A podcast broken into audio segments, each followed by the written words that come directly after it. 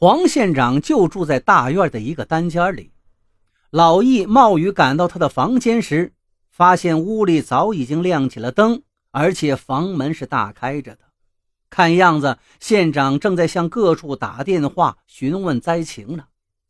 老易穿着雨衣，浑身湿淋淋的，不便进屋，就站在门口，把那个村子山体滑坡的情况认真细致地做了汇报。黄县长听完老易汇报，慎重地点了点头。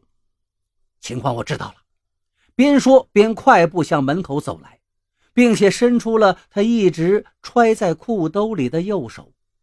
老易知道握手的机会来了，连忙伸手迎上去。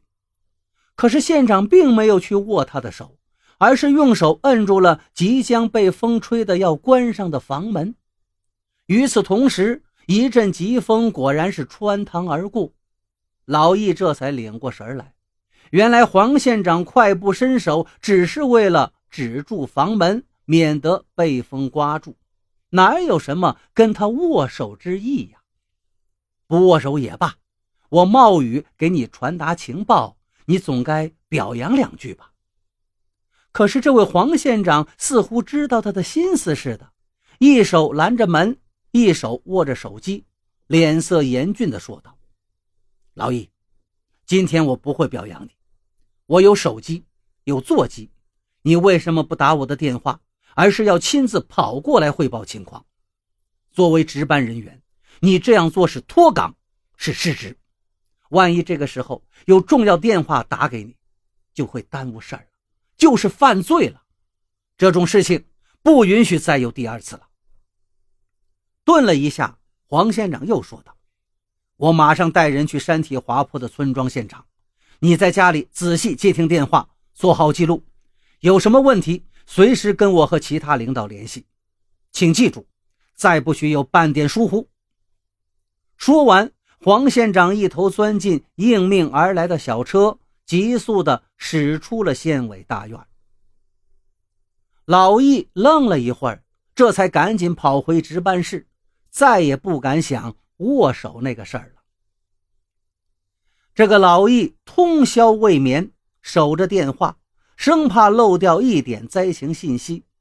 直到第二天早上来人接班之后，他这才放心的回家睡觉了。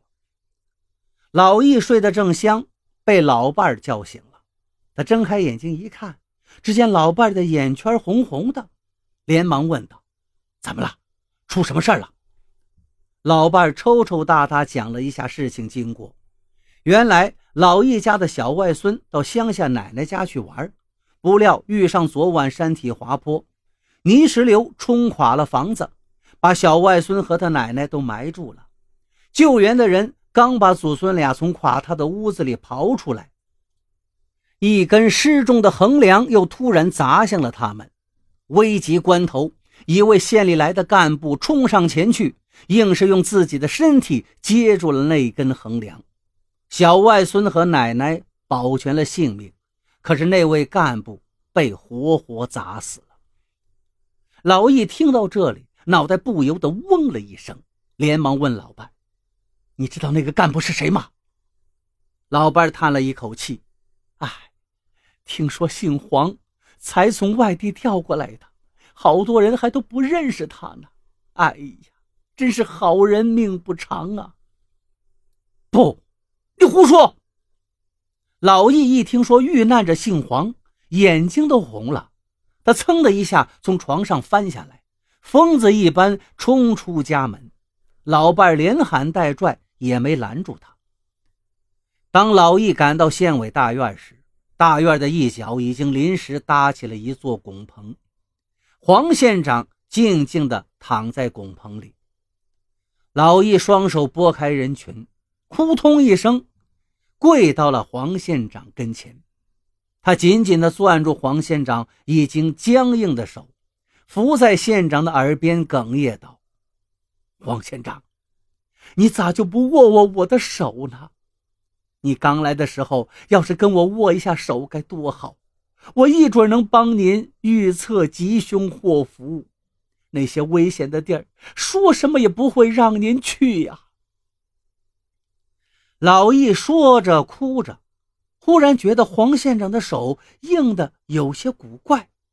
他捧到眼前仔细一看，呀，原来这个手掌竟然是一截假肢。怎么会是这样呢？老易捧着黄县长那只假手，惊讶万分。这时，旁边有人告诉老易，黄县长以前当过消防队长，在一次救火中，右手严重烧伤，做了截肢手术，才配上了假肢。听到这里，老易狠狠地给了自己一巴掌。啊，黄县长啊，我是真混呐！我以为您不跟我握手是摆官架子呢。老易悔恨也罢，哭喊也罢，终究无法换回黄县长的生命了。只是黄县长那截假肢，他却认真的保留下来，用一块红绸子包住，放在值班室的写字台上。每天清晨，老易都要把它打开，用一块干净的白布轻轻的擦拭。